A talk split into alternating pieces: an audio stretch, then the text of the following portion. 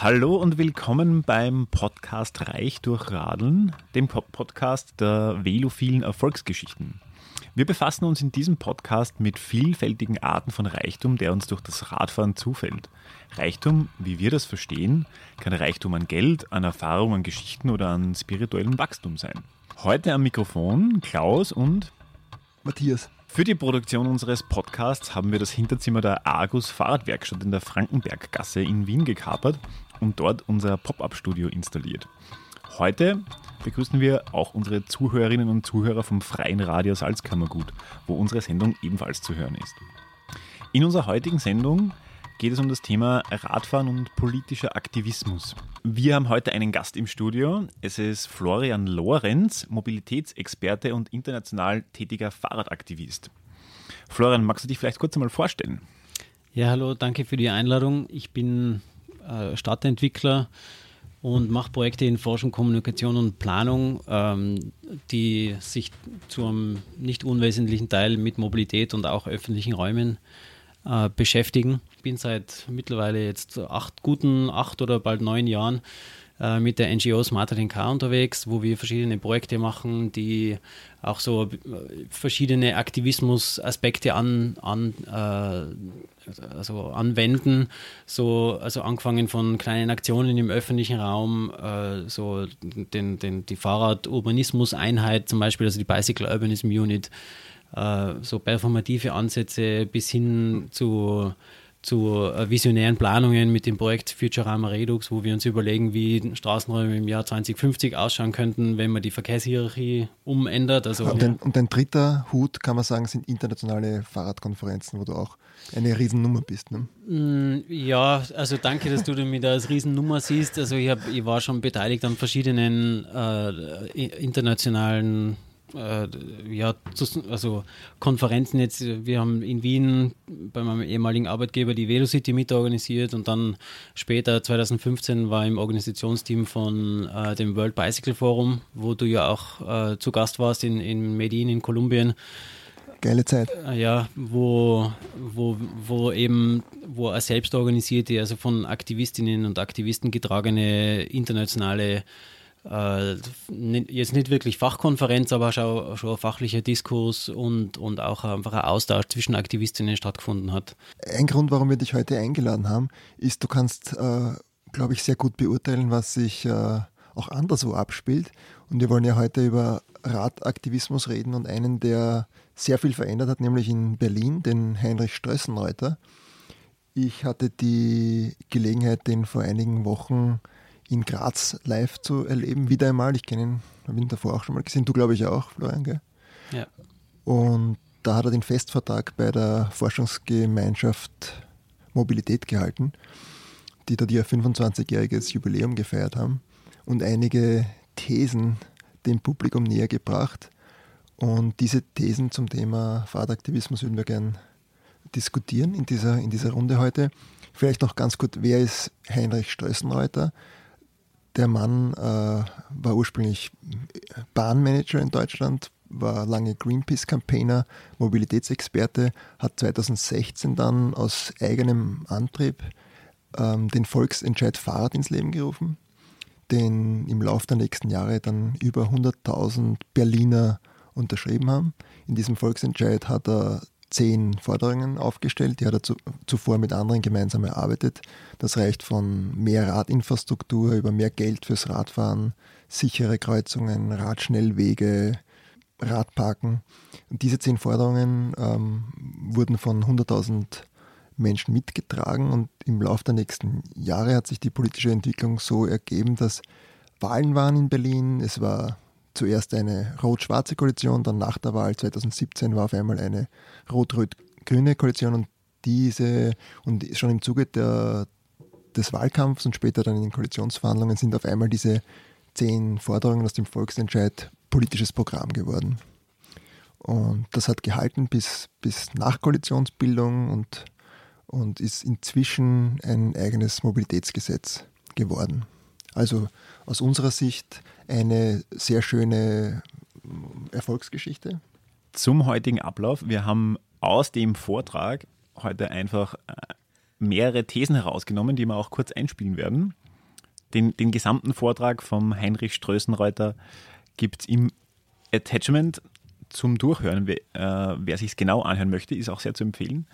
Und wir wollen einfach einige Eckelemente rausnehmen und die dann gemeinsam mit dem Florian und dem Matthias äh, diskutieren und auch schauen, äh, wo steht das dort jetzt aktuell in Berlin und vielleicht auch, wie, wie viel davon können wir vielleicht hier für Wien oder für andere Städte umsetzen. Ja, vielleicht fragen wir einfach mal den Florian, was, wie siehst du das? Was macht den Volksentscheid eigentlich äh, bemerkenswert? Und äh, wie, wie siehst du da die Entwicklung in Berlin? Was, also ich war damals 2015 in Berlin, was man damals schon gemerkt hat, ist, es hat einen relativ hohen Radverkehrsanteil gegeben für deutsche Stadt. Also je nachdem, wer wo gemessen hat in Berlin, irgendwas so knapp unter 20 Prozent. Manche Leute haben gesagt 25 Prozent Radverkehrsanteil, äh, also so um die 20 Prozent, äh, bei gleichzeitig kaum bis gar keiner politischen Unterstützung des Radverkehrs, was natürlich bei, bei so vielen Radfahrerinnen und Radfahrern zu der entsprechenden Frustration geführt hat. Das heißt, der Leidensdruck äh, in der Stadt war relativ hoch und gleichzeitig war aber das Thema ähm, sehr, sehr virulent in der Zivilgesellschaft, aber auch, auch in den Medien. Und äh, in diesem Kontext hat der Heinrich, glaube ich, mit, mit seinem, mit seinem äh, äh, ja, wie, wie kann man das Wort Leadership auf Deutsch politisch korrekt sagen? Also mit seiner, äh, mit seinem Projektmanagement, sagen wir es einmal so, ähm, sehr, sehr gut umgesetzt. Also ich kenne eigentlich kaum sonst ein, ein modernes äh, Beispiel, wo, wo wirklich so viele so viele Aktivistinnen zusammenkommen sind und einfach in einem Prozess so, so positiv und so ähm, so einen, einen, hohen Impact gehabt haben innerhalb von so einer kurzen Zeit. Und ganz viele Strategien davon, äh, glaube ich, kann man sich äh, hernehmen als Vorbild. Aber es ist jetzt, glaube ich, so wie bei allem schwierig zu sagen, man macht so Copy und Paste. Das wird, glaube ich, auch. Also, du würdest sagen, eine ja. sehr günstige politische Rahmenbedingungen und so hätte ich das auch gesehen und enorm gute Organisation, oder? So wie, in dem, wie man in dem Vortrag, der Heinrich in Vortrag erzählt, äh, insofern auch ein günstiger politische, äh, politischer Kontext, günstiger, weil, weil die, die ähm, Entscheidungsträgerinnen oder die Politikerinnen da, glaube ich, das ein bisschen unterschätzt haben, die, die, die Kraft von dieser Bewegung äh, und auch so ein paar Brezen geschossen haben, die, die, die sie, glaube ich, nicht schießen hätten brauchen, die dann aber wiederum der, der Bewegung geholfen haben. Ja, sollen wir mal reinhören in die, in die Thesen vom, vom Strössenreiter? Ich spiele euch die einfach mal, mal vor. Man könnte sie grob zusammen. Soll ich sie zuerst grob zusammenfassen und dann vorspielen? Na, schie schießen wir sie einfach los. Es geht um nichts anderes, die Verteilung von Fläche in der Stadt. Die Hauswände sind da und da. Dazwischen können wir die Fläche entweder für Autofahrer verteilen und dann haben wir ein Klimaschutzproblem und NOx-Problem und ähnlichem. Unsere Kinder spielen nicht mehr draußen. Oder wir können sie dem Radverkehr, dem Fußverkehr, dem ÖPNV geben. Dann haben wir weniger Gestank in der Stadt, weniger Lärm, weniger Tote und haben was für das CO2-Thema getan. Also eine Frage der Fläche. Das ist eigentlich das Thema, um was es geht. Und wer von euch hat VWL mal im Studium gehabt? Hände hoch. Gut. Dann kennt ihr das Thema Pareto-Optimum. Das gibt es natürlich auch im Verkehr. Auf den Verkehr übersetzt heißt es, keinem kann Fläche gegeben werden, ohne dass die anderen genommen wird. Oder anders gesagt, wenn ihr Verkehrsaktivisten, Radverkehrsaktivisten werden wollt und morgens nicht in den Spiegel reingucken könnt und euch in den Spiegel rein sagen, dir lieber Autofahrer, möchte ich deine Fläche wegnehmen, damit ich ein besseres Leben habe, du wirst leider ein schlechteres Leben haben. Wenn ihr das als Aktivist nicht könnt, dann fangt einfach gar nicht an, sondern forscht weiter. Das geht auch. Ist auch nicht despektierlich gemeint. Brauchen wir genauso. Ja. Also bisher Zusammenfassung, also den Flächenkonflikt direkt ansprechen und direkt austragen. Mhm. Den Leuten direkt ins Gesicht sagen, wir nehmen, oder den Autofahrern direkt ins Gesicht sagen, wir werden euch Fläche wegnehmen und sie für uns verwenden. Das ist genau das scharfe Schwert, was ich brauche, um diesen Flächenkonflikt auszutragen und äh, diese Diskussion über enge Flächen, schlechtes Verhalten, Umwidmungsflächen, zu viele Autos und so weiter und so fort in die Köpfe mit reinzubringen. Also die Medien fanden das total spannend, dieses Thema. Ich habe auch ganz viele Artikel darüber gekriegt. Es waren auch drei halbwegs neutral und positiv. Die anderen 500 waren leider von nicht negativ. Aber man konnte halt nicht drüber schreiben, ohne über das Kernthema zu schreiben, nämlich enge Flächen der Stadt. Die Hauswände sind ja alle da. Zu viele Autos, wachsende Autozahlen, Radfahrer, die jetzt auch Flächen haben wollen. Da gibt es natürlich auch die Fußgänger und die Busse. Also die Journalisten kamen nicht drum herum, darüber zu berichten, aber de facto haben sie das Thema Flächenkonflikt und Verkehrswende super gut aufgegriffen. Ich bedanke also mich. Lasst mich nochmal kurz zusammenfassen, ein bisschen Ordnung da reinbringen.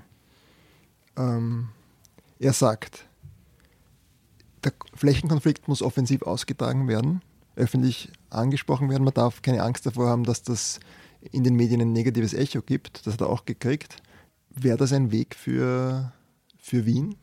Naja, die, die Frage ist natürlich, welchen Ausgangspunkt äh, hat man in Wien? Also den, die Situation, so wie sie in Berlin war und zum Teil wahrscheinlich noch ist, ist ja unter Anführungszeichen äh, schlimmer als in Wien. So, also in, in, meiner Erfahrung, dass, dass halt noch weniger Flächen zur Verfügung stehen, beziehungsweise durch das, dass du halt so breite Straßenräume hast, sind halt so Dinge wie in, in zweiter Spur parken und so in Berlin schon noch einmal einfacher. Und, ja, aber müsste nicht gerade, wenn die Straßen breiter sind, das viel einfacher sein, auch für den Radverkehr genügend Raum freizuschlagen?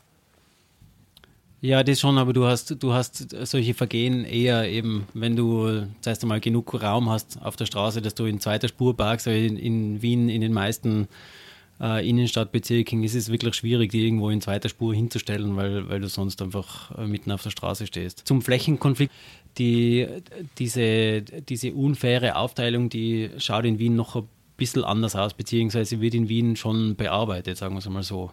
Da ist nur mein Eindruck, ich war im September in Berlin, ja. dass auf den, auf den großen Straßen einfach nochmal deutlich mehr Schwerverkehr mhm. unterwegs ist. Das, sage jetzt einmal, erhöht natürlich jetzt nochmal den Einsatz. Wenn da ein, ein Radfahrer einen Abbiegeunfall hat, geht das anders aus, als wie wenn, ähm, wenn man da mit einem Kleinwagen kollidiert, beziehungsweise ist es halt nochmal gefährlicher. Also ist ein bisschen so mein, mein Eindruck, dass vielleicht der Leidensdruck in, aus der Ecke nochmal größer gewesen sein könnte. Sie haben definitiv, glaube ich, mehr Todesfälle in, in Berlin gehabt als Stadt. Äh, also die, die sind ja wirklich rar, Gott sei Dank, in, in Wien. Äh, wir haben vielleicht ein, einen Todesfall pro Jahr, wenn es hochkommt. Also ich glaube, letztes Jahr waren es zwei.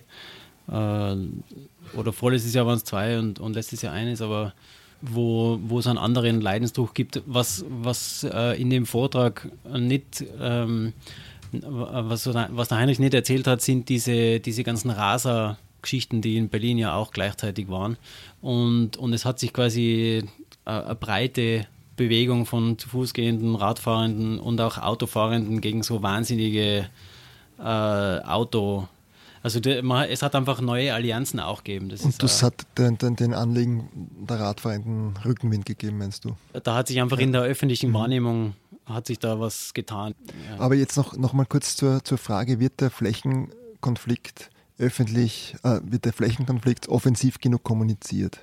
Klaus, du verfolgst ja in, deinem, in deiner Facebook-Gruppe Radfahren in Wien alle Debatten. Hast du den, bist ein, ein, ein hochinteressierter Zeitungleser. Nach deiner mediale Beobachtung, ist es so, dass, dass das offensiv ausgetragen wird, dieser Konflikt, um mehr Platz?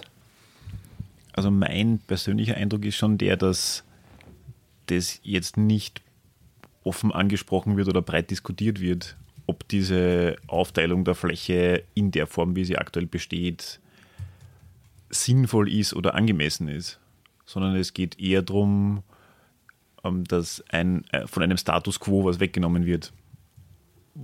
Ob dieser Status quo sinnvoll ist, über diese Dimension diskutiert meinem Gefühl nach jetzt niemand oder dieses Thema hat keiner ähm, wie soll man sagen, erfolgreich gesetzt in, einer, in einem medialen Diskurs? Ich kann es nur äh, sagen von, von einer planerischen und Stadtentwicklungsperspektive, also dass, dass das in, äh, in allen jüngeren äh, Planungsdokumenten und, und strategischen Planungsdokumenten drinsteht, dass, dass eigentlich die, die Flächen, man kann das eigentlich nur dem Autoverkehr wegnehmen. Ja? Und da gibt es halt dann verschiedene Möglichkeiten, wie man, wie man das macht. Aber das, ist, das steht eigentlich in, in der einen oder anderen Form in, in all diesen Planungsdokumenten drin. Also ist eigentlich so ein Ziel, das die Stadt ohnehin schon verfolgt. Ja. Es ist halt in der öffentlichen Wahrnehmung ist es immer noch so ein bisschen eine heiße Kartoffel. Ja. Ja, ja. Du hast ja vorher gesagt, man kann dieses Ziel verfolgen, aber man sollte als Aktivist nicht offensiv vor sich hertragen. Naja, ich, ähm, also ich stimme da mit dem Heinrich äh, überein, dass, dass du, wenn du selber Aktivist oder Aktivistin sein willst, dass du das definitiv selber spüren musst. Also du musst es selber, das muss irgendwie dir bewusst sein und das muss der Kern eigentlich sein, äh, weil es einfach so eine physische Realität ist. Man, es geht einfach um die Flächen in einer Stadt und, und, und du musst im Endeffekt eigentlich das dann durch, durchargumentieren können oder du musst in der, in der Lage dazu sein, äh, das jemandem ins Gesicht zu sagen und sagen, hey, ich will eigentlich mehr Raum fürs Radfahren. Die Frage ist halt, ob es sinnvoll ist, das als erstes am Autofahrer ins Gesicht zu sagen und sagen, ich will jetzt dir was wegnehmen, äh, weil, weil, weil ich es besser haben will. Ja. Nee, ich frage mich, ob es nicht vielleicht auch irgendwie noch den strategischen Weg gäbe, zu sagen, du bist ja nicht Autofahrer, du bist ja mit dem Auto nicht verwachsen, äh, wenn, ich, wenn ich dich da jetzt in einer Diskussion gegenüber habe. Und es geht einfach um eine Umverteilung von Raum und vielleicht, wenn es attraktiver ist, lässt du dein Auto stehen und fährst dann selber mit dem Rad. Ja, auf, auf jeden Fall. Also es, ja jetzt, äh, es gibt ja viele Leute, die Radfahrer und Autofahrer sind oder Fußgänger und Autofahrer etc. Also aber viele Leute können das auch sehr gut trennen, muss ich sagen, so in der Diskussion, dass die, so, solange sie ähm, geistig Autofahrer sind, äh, mir kommt vorher teilweise nicht ganz zugänglich sind für, für Argumente, die das Radfahren befürworten oder erleichtern würden. Was mir noch einfällt zum Thema Flächenkonflikt, ich meine, wir kennen ja alle diese Grafiken, wo man sieht, wie viel Fläche drei Busse, vollbesetzte Busse brauchen, wie viel 120 Radfahrer brauchen und wie viel Platz 120 Autos brauchen. Also das wird schon irgendwie thematisiert und auch illustriert. Ich frage mich nur, inwieweit das, ähm, was, das, was, das für, was das für einen Impact hat. Und mein, und mein Eindruck, um das, um, um, um das abzuschließen, ähm, ist, dass vor allem Politiker total herum, herumlavieren und nie jemand direkt sagt, ja, wir wollen gerne den Raum umverteilen. Nee, ich, ich habe schon gehört von Politikerinnen, dass sie sagen, äh, ich, ich würde das machen, dann, wenn sie die Unterstützung aus der Bevölkerung spüren. Gibt es auch Politiker, die sagen, ja, ich möchte das machen oder ich werde das machen? Wählt mich und ich fahre mit den drei Autospuren dort ab? Naja, ich meine, es, es, hat ja die allbekannten Beispiele gegeben in Wien aus den letzten Jahren, also Marilfer Straße. Und vor allem, wenn man das, das Ergebnis jetzt ähm, sich anschaut, also ich, ich ich fände es interessant, ob sich jetzt irgendeine politische Partei trauen würde, vorzuschlagen, wir bauen die Marilferstraße wieder zurück, so wie sie vorher war. Ja? Das, ist, das ist ja dann auch nochmal interessant. Mir kommt vor, es gibt ja da auch interessante Allianzen. Die Wirtschaftskammer gibt keine Umsatzzahlen raus von der Marilferstraße. Ich vermute aus einem gewissen Grund, weil vermutlich die Umsätze nach oben gegangen sein werden. Ja, ich, ich habe nur gehört bis jetzt, dass es also keine negativ oder keine positive Auswirkung gibt seitdem. Also vor allem äh, das Ganze spielt sich ja in einem Kontext ab, wo der Handel ganz anderen, Stichwort E-Commerce, ganz anderen oder Onlinehandel halt, die ganz andere Faktoren und Auswirkungen auf den Einzelhandel haben, wie jetzt, ob da jetzt drei Parkplätze zur Verfügung stehen oder nicht. Also ich, was man glaube ich, was wir alle, wenn wir die Marilferstraße von davor kennen, wenn wir sie jetzt kennen, das, was wir alle nachvollziehen können, ist diese Qualität vom öffentlichen Raum, die, die einfach passiert. Und da sieht man halt, was möglich ist in einer Stadt, wenn du einfach diesen Raum anders verteilst. Florian, du hast vorher was ganz Interessantes gesagt. Du hast gesagt, du glaubst, Politiker unterstützen den Rat. Ich paraphrasiere dich jetzt. Ja. ja. Du hast gesagt, ähm, Politiker werden den Radverkehr dann unterstützen, wenn sie, das, wenn sie das Gefühl haben, sie werden dafür gewählt. Oder sie haben den Rückhalt in der Bevölkerung. Ja, das ist ja auch äh, äh, eine Erfahrung, die auch der, der, Heinrich gehabt hat in Berlin. Wo genau, er gesagt da, hat, da würde ich ihm vorschlagen, ja. hören wir uns das vielleicht an, weil, weil er genau diese These eben vertritt. Eines der ganz, ganz wichtigen Dinge bei der ganzen Geschichte. Ein Politiker muss mehr Angst vor Fahrradlobbyisten als vor Autolobbyisten haben. Weil erst dann wird es für ihn rational, für Fahrradfahrer was zu tun. Sonst wäre es nicht rational, sondern emotional. Sind die manchmal auch ein bisschen. Aber der Politiker muss mehr Angst vor Fahrradfahren als vor Autofahren haben. Und das kriegt man nicht mit Facebook-Likes hin, auch nicht mit Tweets oder was weiß ich nicht. Das ist eine beinharte Auseinandersetzung. Autofahrer verlieren was, wir wollen was gewinnen, wir wollen deren Leben schlechter, schlechter machen, damit uns es besser wird. Da gibt es keine gute Schnittmenge. Also nochmal kurz zusammenfassen. Äh, sagt, die Politiker müssen mehr Angst vor Fahrradlobbyistinnen und, und Radfahrerinnen haben. Wie passiert das? Also ich glaube, als Berliner Politiker hat man sich oder Politikerin hat man sich damals einfach die Frage gestellt, okay, da gibt es jetzt 20 Prozent der Bevölkerung, die gern Radfahren oder wahrscheinlich sogar mehr. Also die, die merken dann, oh, da gibt es eine kritische Masse äh, an Menschen, die, die da halt ähm, ein Anliegen haben und die will ja eigentlich nicht gegen mich haben. Ja. Wobei ich jetzt ähm, das mit Angst vielleicht jetzt nicht nur als Angst, äh, natürlich ist Angst ein wichtiger Motivator, aber man könnte es auch so ausdrücken, dass, dass die, dieser Bevölkerungsanteil halt äh, wahrscheinlich die Leute diese, diesen Bevölkerungsanteil lieber als Partner oder Partnerin haben wie als, als Antagonisten. Ja. Vielleicht kann man es anders formulieren. Wie bekommen Radfahrerinnen mehr Gewicht als Autofahrerinnen?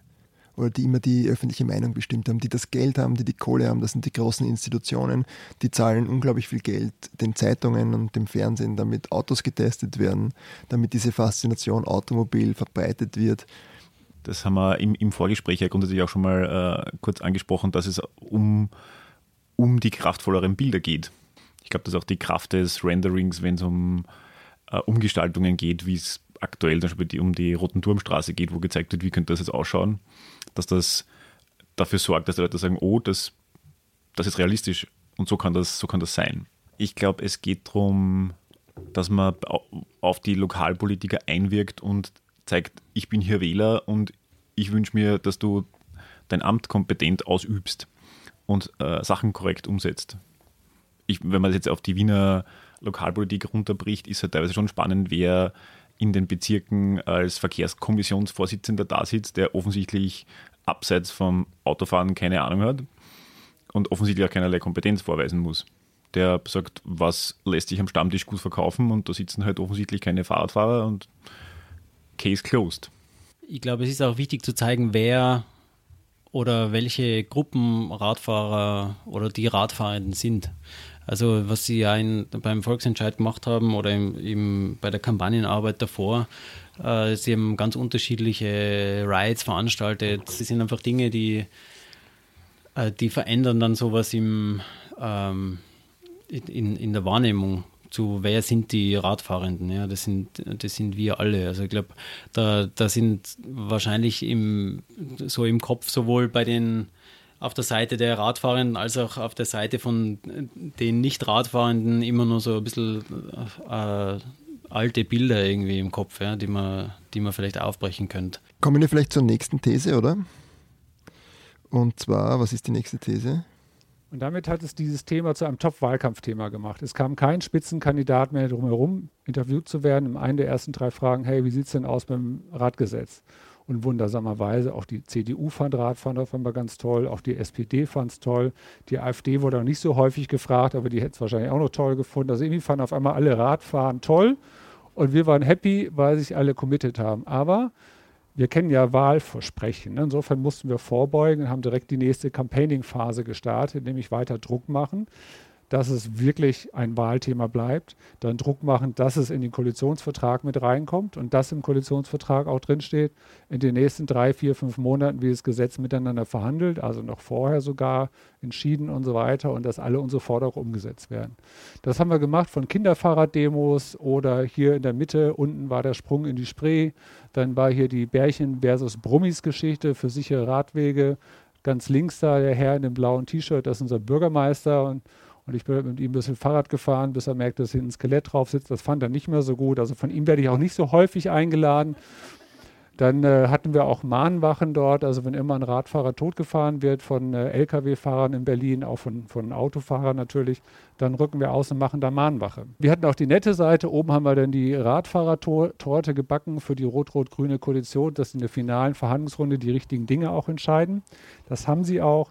Das ist sozusagen der Inhalt des Koalitionsvertrags. Alle Ziele, alle Forderungen werden übernommen. 50 Millionen soll ausgegeben werden. Mit uns soll das Radverkehrsgesetz verhandelt werden. Und das war natürlich eine super, super Geschichte, dieses Gefühl zu haben, jawohl, wir haben es jetzt geschafft, von der außerparlamentarischen Demokratie in die parlamentarische und haben das Thema so verankert, dass auch eine gewählte neue Koalition nicht mehr zurück kann. Ich finde das so einen spannenden Satz. Sie haben es geschafft, von der außerparlamentarischen Demokratie in die parlamentarische Demokratie. Wie ist Ihnen das gelungen? Florian, wie siehst du das? Ich glaube, das Spannende, was in, in Wien zum Beispiel überhaupt noch nicht gelungen ist, ist, dass die, diese Forderungen äh, für eine faire Aufteilung des, des Straßenräums oder des öffentlichen Raums, dass die quasi entpolitisiert wird. Natürlich ist sie politisch jetzt nicht falsch verstehen, aber sie wird entparteipolitisiert. Also ich glaube, das, das war auch beim Volksentscheid was wichtig ist, dass die, dass die eigentlich als nicht parteipolitische Bewegung eine Forderung gestellt haben und in Wien ist es jetzt sehr oft so, dass das zumindest, wenn man in all, all den Foren irgendwie schaut, ja, dann wird es sofort irgendwie als, als Thema, als, als grünes Thema hingestellt etc. Und also das, das ist sicher auch was, was hilft, dass du, dass du es loslöst von, von einer politischen Partei und dass du so verbreitest und, und so zeigst, dass es, dass diese, diese Forderungen so eine breite äh, bürgerlichen Hintergrund haben. Also ähm, ist das nicht auch irgendwie ein Aspekt, den der ähm, Heinrich da verwendet hat, indem er auch sehr bürgerlich aufgetreten ist? Also der ist jetzt nicht irgendwie, äh, ich sage jetzt mal überzogen, wie ein Hippie dahergekommen, sondern im Anzug, was auch Leute anspricht, äh, die vielleicht jetzt nicht aus dieser, ich nenne es jetzt mal grünen Blase oder äh, Sympathisanten-Ecke kommen, sondern einfach mehr eine breitere Basis hat. Ich habe ihn ja vor zwei Jahren eben zum ersten Mal getroffen und da ist er auch im Anzug und Krawatte zum Interview gekommen. Wir sind damals mit dem TV-Radl durch die Gegend gekurvt, mit, mit, für die W24-Sendung damals. Also sein Erscheinungsbild ist tatsächlich eher das von einem Buchhalter oder, oder Wirtschaftsfuzzi. Nicht unbedingt das von einem Radboten oder Underground-Alternativkämpfer. Aber du hast da eine ganz interessante These dazu, Florian, oder? Du hast so schön gesagt, du hast gesagt, ausschauen wie ein Bürgerlicher und handeln wie ein äh, Straßenaktivist, so ähnlich. So. Also ja, also ich, ich glaube, das darf man nicht falsch verstehen. Das heißt jetzt nicht, dass jeder, der, der ausschaut und agiert wie, wie ein Buchhalter aus einem, aus einem stereotypischen Film, ja, dass, dass das dann zum Erfolg führt, das glaube ich nicht. Also jeder, der ihn Heinrich kennt, der wird da wissen, dass, dass er sehr sehr wichtig ist, also dass er einfach gut kommunizieren kann und, und gute Argumente hat und sehr, sehr schnell ist er einfach beim Kommunizieren und das halt dann gepaart noch mit dieser, mit, mit seinem Auftreten, das, das ist sicher ähm, war, war sicher Teil von dem Erfolg. Was allerdings da, glaube ich, auch mitspielt, ist, dass, dass halt der, der Heinrich einfach diese Landschaft äh, gewusst hat, wie er diese Landschaft von Stadtverwaltung, äh, Lokalpolitik navigieren kann und, und muss, weil er einfach davor als Berater verschiedene Mobilitätsdienstleister einfach immer so als interimistischer Geschäftsführer geführt hat und deswegen halt einfach äh, gewusst hat, okay, wie, wie, wie da gesprochen wird, welche Projektzeitläufe gibt es, wie, wie, wie ist eben die Sprache etc. etc. Er ist ja, ja, so wie er das schildert, ist er ja ein bisschen ein Quereinsteiger gewesen und am ja. Anfang in seiner Zeit als Organisa Organisator von, vom Volksentscheid wurde er zum Beispiel von den etablierten radfahrenden Organisationen gar nicht mal so hoch geschätzt. Am Anfang ist das gar nicht mit unterstützt worden vom ADFC, das ist die deutsche Radfahrerorganisation. Das hat, ein, das hat eine Zeit lang gedauert, also da war er, glaube ich, gar nicht so wohl gelitten. Und umgekehrt hat er vielleicht gerade aus diesem Quereinsteigertum einen Vorteil äh, gehabt. Kann das sein? Ja, ich finde es ich, ich find es gut, dass du das Wort äh, Organisator jetzt verwendet hast, weil es gibt ja im Amerikanischen gibt es ja dieses, diesen ganzen Bereich, äh, also im US-Amerikanischen diesen Bereich des Community Organizing, der bei uns ähm, ist es nicht so ja, es, es, es ist einfach nur nicht so weit verbreitet, dass wirklich jemand herkommt und mit relativ klassischen, unter Anführungszeichen professionellen Projektmanagement-Tools äh, zivilgesellschaftliche Anliegen begleitet und diese Dinge dann organisiert. Ja. Wobei, wobei da natürlich das, das Spannende ist, äh, das, äh, und, und wo auch so ein bisschen Respekt entstehen kann, ist, wenn halt jemand äh, auftritt wie ein Berater, ja, wie, äh, wie so wie wenn jemand auftritt, äh, als würde er von McKinsey und Company kommen, aber dann eine Aktion reißt, als wäre das äh, irgendeine, äh, irgendeine wilde Aktivismuspartie. Also das, das ist schon dann noch einmal interessant. Ja. Also das ist dieser, dieser Ansatz auch von Yes Men, die halt wissen einfach, die einfach wissen, wie du wo das, das äh, welches System am effektivsten mhm. infiltrieren kannst, also unter Anführungszeichen hacken kannst. Ja. Ähm, Geht es nicht auch in einer gewissen Weise darum, dass man für die Politik als verlässlicher Partner in einer gewissen Weise sich anbietet? Ja, und zwar, ja, also Aber das, ist das das, nicht- würde ich auf jeden Fall so sehen und, und ist auch total legitim, finde ich, weil, weil wenn als Politikerin oder als Politiker ist es einfach schwierig, die irgendwo hinzustellen und zu sagen, ja, das sind jetzt meine Spezies. Umgekehrt sehe ich schon auch die Gefahr, dass man sich zu sehr anbietet an die Verwaltung oder an die politischen Kräfte. Und ich sehe auch in den einschlägigen Foren immer wieder Leute, die sagen, ja, ihr seid schon viel zu brav geworden und ihr habt euch kaufen lassen und ihr seid gar nicht mehr wirklich bei der Sache. Also ich, ich glaube schon, dass es immer auch ein, ein, ein Balanceakt ist zwischen Glaubwürdigkeit, also den eigenen Zielen treu bleiben und dann Kompromisse schließen, um politisch da etwas bewegen zu können. Es ist äh, so ein Balanceakt zwischen äh, seriös auftreten und äh, Partner oder Partnerin Mhm. sein und, und halt sich anbiedern beziehungsweise sich verkaufen. Ja. Ich glaube, ein Erfolgsfaktor Aber- vom Stößenreiter ist halt auch, dass er alle Querulanten und alle Querköpfe von vornherein gar nicht dabei sein hat lassen. Also in seinem Vortrag kommt das ziemlich gut raus, dass er auch schon sehr zielstrebig und wenn man so will, autoritär Leute gar nicht erst mitmachen hat lassen, die gesagt haben, er hat ihnen gesagt, entweder ihr macht's mit, zu meinen Konditionen mehr oder weniger, oder ihr macht's nicht mit. Ich glaube, er hat gemeint, das war, sonst hätte er das in, diesen, in dieser kurzen Zeit gar nicht auf die Beine stellen können, diese, diese, dieser Volksentscheid. Ja, aber es war schon viel, viel Teambuilding dabei, das, was ich so mitbekommen habe. Also da ist ja schon viel Geduld und lange Sitzungen und diese Dinge einfach vergemeinschaftlichen.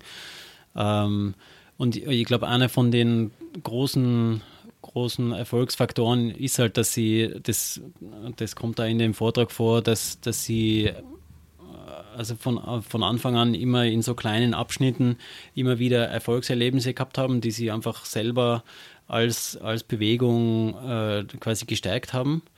Äh, und auch, dass, dass es ähm, einfach Spaß gemacht hat, da mitzumachen. Ich möchte noch einen, einen, ein, ein Snippet einspielen.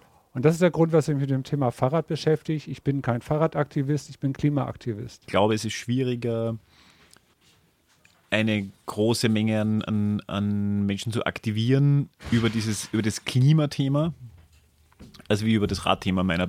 Ich glaube einfach kurz gefasst, dass es leichter ist, für das Fahrradthema direkt Leute zu äh, aktivieren, weil man schneller einen Impact spürt und dieses Klimathema deutlich abstrakter ist. Und ich bin mir auch nicht ganz sicher, ob es nicht einfach auch Leute gibt, die sagen, ich fahre gern Rad, mir ist dieses Klimathema aber vollkommen wurscht. Aber ist der Punkt nicht, dass ich das Thema adle?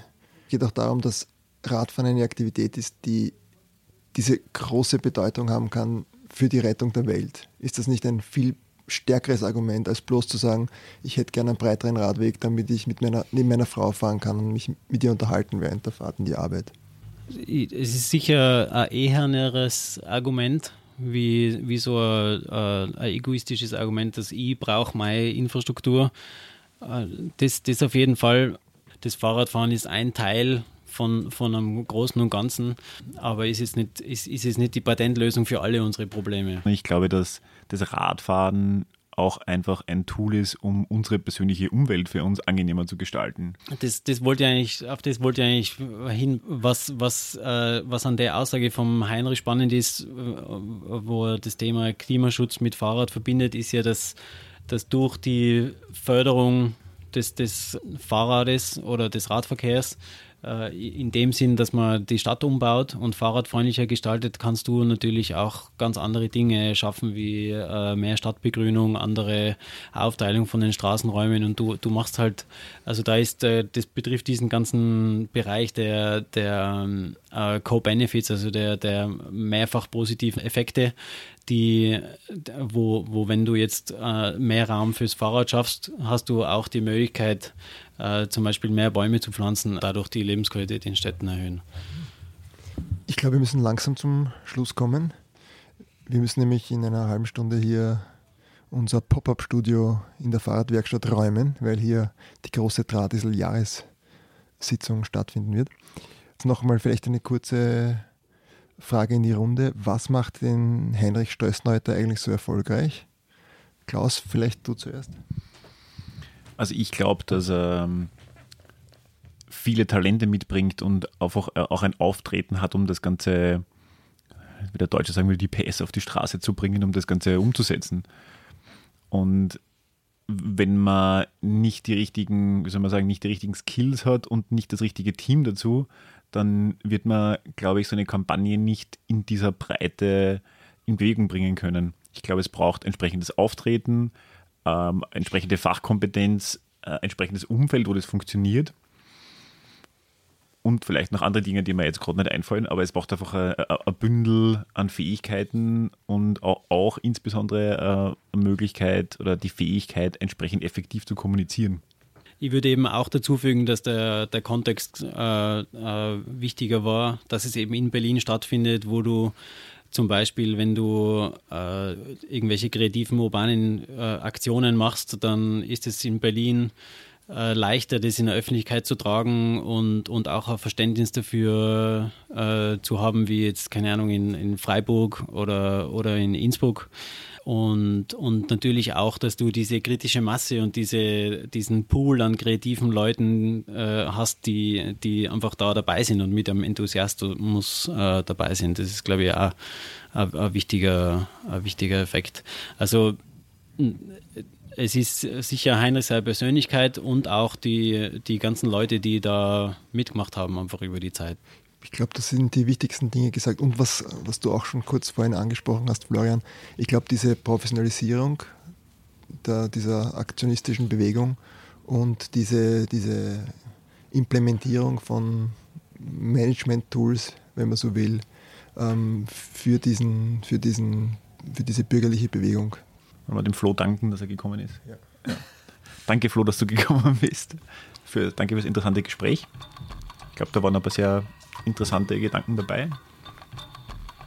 Und vielleicht laden wir dich ja wieder mal ein. Wer mehr von Heinrich Stößneiter hören will, für den werden wir den ganzen Vortrag, der dauert ungefähr 40 Minuten, auch ins Netz stellen. Im Beipacktext zu dieser Sendung gibt es einen Link, wo man sich den ganzen Vortrag anhören kann und einen Haufen andere Informationen zu Volksentscheid Fahrrad und politischem Fahrradaktivismus.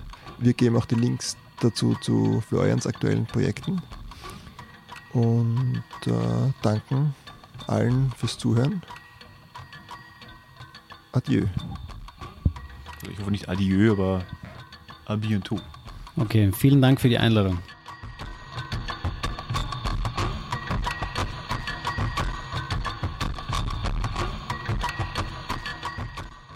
Das war die neue Folge von Reich durch Radeln.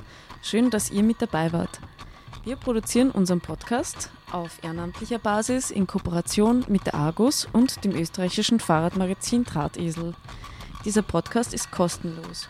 Eure Anerkennung ist unser Lohn. Wenn euch die Episode gefallen hat, shared und liked uns. Am meisten freuen wir uns über eine Bewertung auf eurer Podcast-Plattform. Ihr findet uns bei Spotify, iTunes, Google Podcast und allen gängigen Android-Anbietern und auf www.drahtesel.or.at. Auf der Homepage findet ihr alle Infos zu den einzelnen Sendungen samt ergänzender Links. Der geile Radsong, den ihr immer hört, stammt vom Musiker MC Broco. Wir freuen uns über euer Feedback. Gibt es Gäste, die euch besonders interessieren? Bestimmte Themen? Seid ihr vielleicht selbst sogar durch das Radfahren zu Reichtum gelangt und wollt mit uns darüber sprechen? Schickt uns eine E-Mail an reichdurchradeln.posteo.de. Baba und bis zum nächsten Plausch.